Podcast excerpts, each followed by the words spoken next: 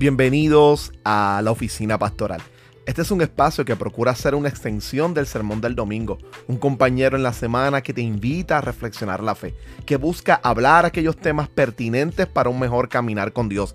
Así que ponte cómodo, cómoda, hablemos.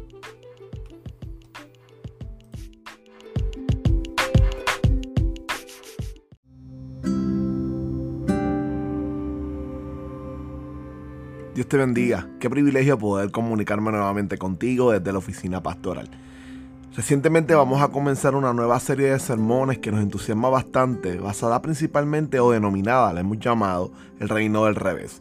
Y lo que estamos haciendo en esta serie es mirando algunas de las grandes parábolas que Jesús contó que tenían que ver sobre el reino de Dios. Y Jesús era excelente contando historias, historias que mostraban los valores del reino de Dios y de alguna manera este, eran retos que subvierten inclusive los valores nuestros. En palabras sencillas, Jesús va a contar historias que a sus oyentes van a sorprender y a estremecer, porque los valores que estas historias van a representar o a mostrar contradicen profundamente los valores de las personas que escucharon a Jesús en el primer siglo. El reto y lo significativo de estas parábolas es que mientras las escuchamos ahora con oídos contemporáneos en pleno siglo XXI, siguen resultando chocantes, siguen resultando retantes, porque siguen contradiciendo los valores de nuestra sociedad. Y es que los seres humanos conseguimos construyendo culturas y sociedades que muestran nuestra pecaminosidad y que revelan de alguna manera principios contrarios a los principios del reino de Dios. Pero si te estás preguntando a qué nos estamos refiriendo con el reino de Dios, es una muy buena pregunta. Específicamente en América Latina y en nuestro contexto inclusive también caribeño, en Puerto Rico, eh, se ha abusado bastante del concepto del reino de Dios. Y prácticamente hace una década atrás hablar del reino de Dios era casi hablar de, de teología de prosperidad, de personas que creían y proclamaban que parte de, la, de ser creyente implicaba ser adinerado o ganar riquezas. Y eso es una distorsión profunda y significativa del Evangelio. Parte de las promesas y de las bendiciones del Evangelio no es el enriquecimiento al ser humano, es el reconocimiento de la necesidad de un Dios que, que en Cristo Jesús está salvando no solamente a los seres humanos, sino que está salvando y restaurando a toda la creación.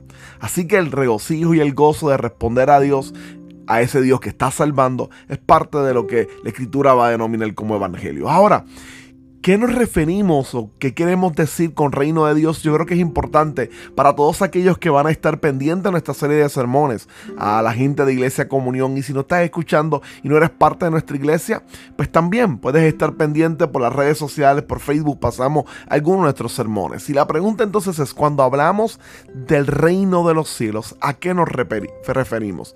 Esta cita o esta frase es una frase que vamos a encontrar constantemente en Jesús. La gran mayoría de los académicos del Nuevo Testamento están conscientes de que si algo resume las enseñanzas de Jesús, es exactamente el reino de los cielos o el reino de Dios. Y es que Jesús tenía conciencia de que eso era exactamente lo que él estaba anunciando. Por ejemplo, a la altura apenas del capítulo 4, Jesús comenzando su ministerio en el libro de Mateo, Mateo 4, verso 17, dice el escritor del Evangelio, desde entonces comenzó Jesús a predicar, arrepiéntanse porque el reino de los cielos está cerca. Y Mateo es bien específico, él va a utilizar en vez de reino de Dios, reino de los cielos, pero Lucas y Juan lo van a llamar reino de Dios y esencialmente se están refiriendo en la misma frase y significa lo mismo. En griego, basileia tauteo, este es el concepto que va a traducirse como reino de Dios. Basileia, eh, se ha estudiado bastante este concepto, específicamente en la manera en cómo el judaísmo del primer siglo lo entendía y las conclusiones de la gran mayoría de los expertos en Nuevo Testamento es que Basileia, ese término en griego, significa soberanía, reinado, control. Ahora, parece difícil entender que Jesús se acercara y le dijera a la gente, el reino de los cielos está cerca o que le dijera a la gente que el reino de los cielos o el reino de Dios ya estaba delante de ellos. Y ver este tipo de cosas era difícil cuando tú mirabas que la corrupción, el pecado y la adversidad continuaba. Así que vamos a notarnos algo y es que en Jesús pareciera que inicia lo que va a denominarse el reino de Dios. Y no es otra cosa que la soberanía, la voluntad de Dios ejercida y ejecutada. ¿Y cómo podemos darnos cuenta que el reino de Dios en Jesús se inaugura? Pues lo sabemos porque él mismo apunta a que los milagros que Jesús mismo ejerció eran señales que apuntaban a la inauguración del reino de Dios. Cuando los discípulos de Juan el Bautista van a preguntarle a Jesús si es él el Mesías o tenían que esperar a otro, Jesús les responde diciendo que los ciegos ven, que los cojos andan y que a los pobres les es anunciado el Evangelio del reino o el mensaje del reino. Y está diciendo cada señal de sanar a un enfermo, devolverle la vista a alguien que está ciego.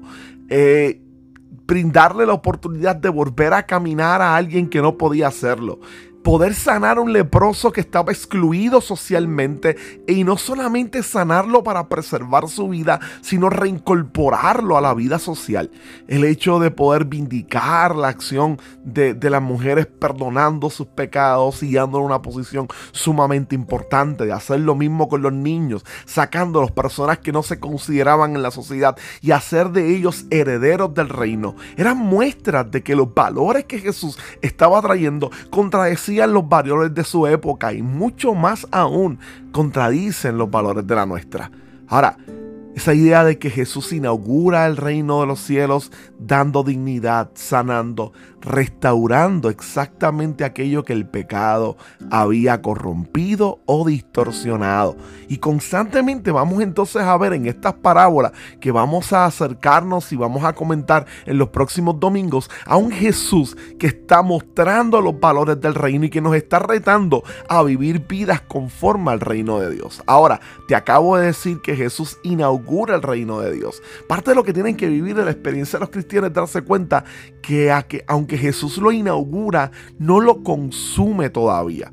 Jesús muere en la cruz al tercer día resucita y envía a sus discípulos a que ellos entonces proclamen el Evangelio del Señor, que proclamen el Evangelio de Jesucristo. Y vamos a ver inclusive en un pasaje sumamente interesante como Primera de Corintios, capítulo 6, verso 9 al 10, donde Pablo le dice a la iglesia de Corintios, ¿no saben que los malvados no heredarán el reino de Dios? No se dejen engañar, ni los fornicarios, ni los idólatras, ni los adúlteros, ni los sodomitas, ni los perversos, los pervertidos sexuales, ni los ladrones, ni los avaros, ni los borrachos, ni los calumniadores, ni los estafadores heredarán el reino de Dios. Y mientras Jesús por un lado está diciendo que el reino de los cielos está cerca o el reino de Dios establecido, Pablo está diciendo estas personas no lo van a heredar cuando venga.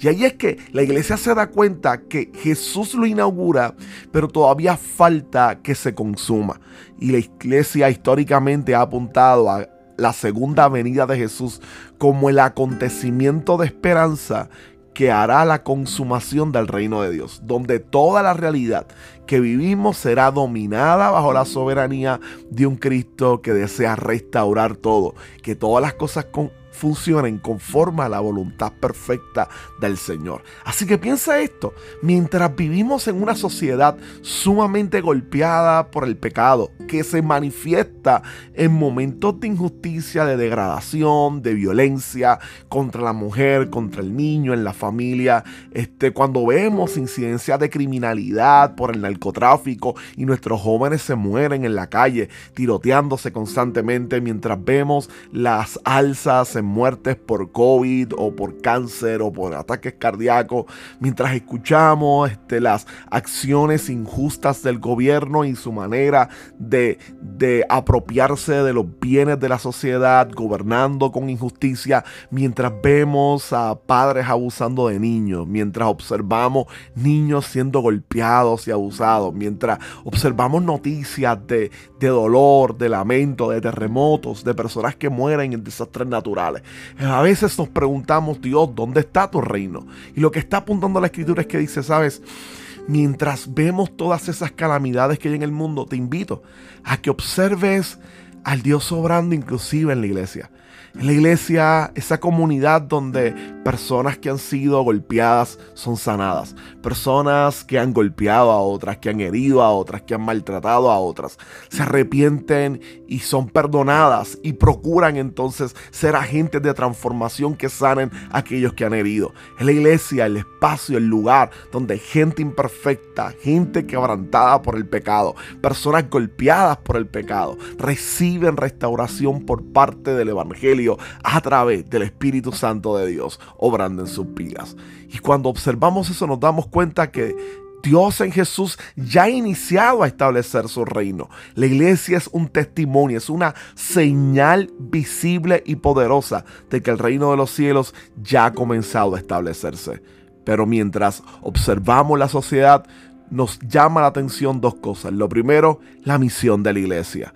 A este mundo fragmentado, la iglesia está llamada a decirle que en Cristo Jesús pueden experimentar la inauguración de ese reino. Un Dios que restaura, un Dios que cambia, un Dios que sana, un Dios que transforma, un Dios que bendice, un Dios de misericordia pero a la misma vez podemos apuntar y decirle a este mundo que a pesar de la corrupción existente un día, un día no muy lejano, el Señor regresará y transformará todas las cosas para gloria de su nombre. Su soberanía se extenderá a todos los confines de la tierra y toda la tierra será llena de la gloria y del conocimiento del Señor. Él gobernará sobre todas las cosas y su reino se establecerá a perfección, por siempre y para siempre.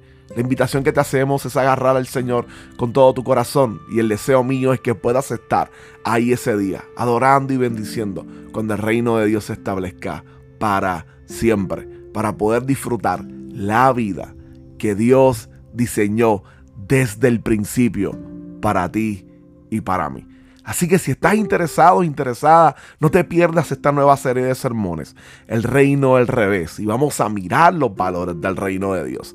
Así que pendiente porque vamos a estar observando a un Jesús que desafía a través de historias que siguen incomodando y bendiciendo a las audiencias que prestan sus oídos y sus corazones para escuchar las palabras de nuestro Salvador. Este es un episodio más de la oficina pastoral.